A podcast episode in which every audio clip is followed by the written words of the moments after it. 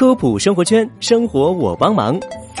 说起木耳，大家都不陌生，它可是咱们餐桌上的养生高手。不仅味道鲜美，口感爽脆，而且营养丰富，有助于排便，提高免疫力，还能防止缺铁性贫血。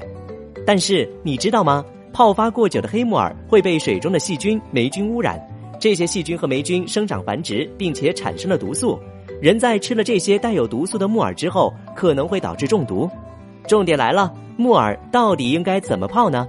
一般来说，要用冷水泡一到两个小时左右就可以食用了，最多也不要超过四个小时。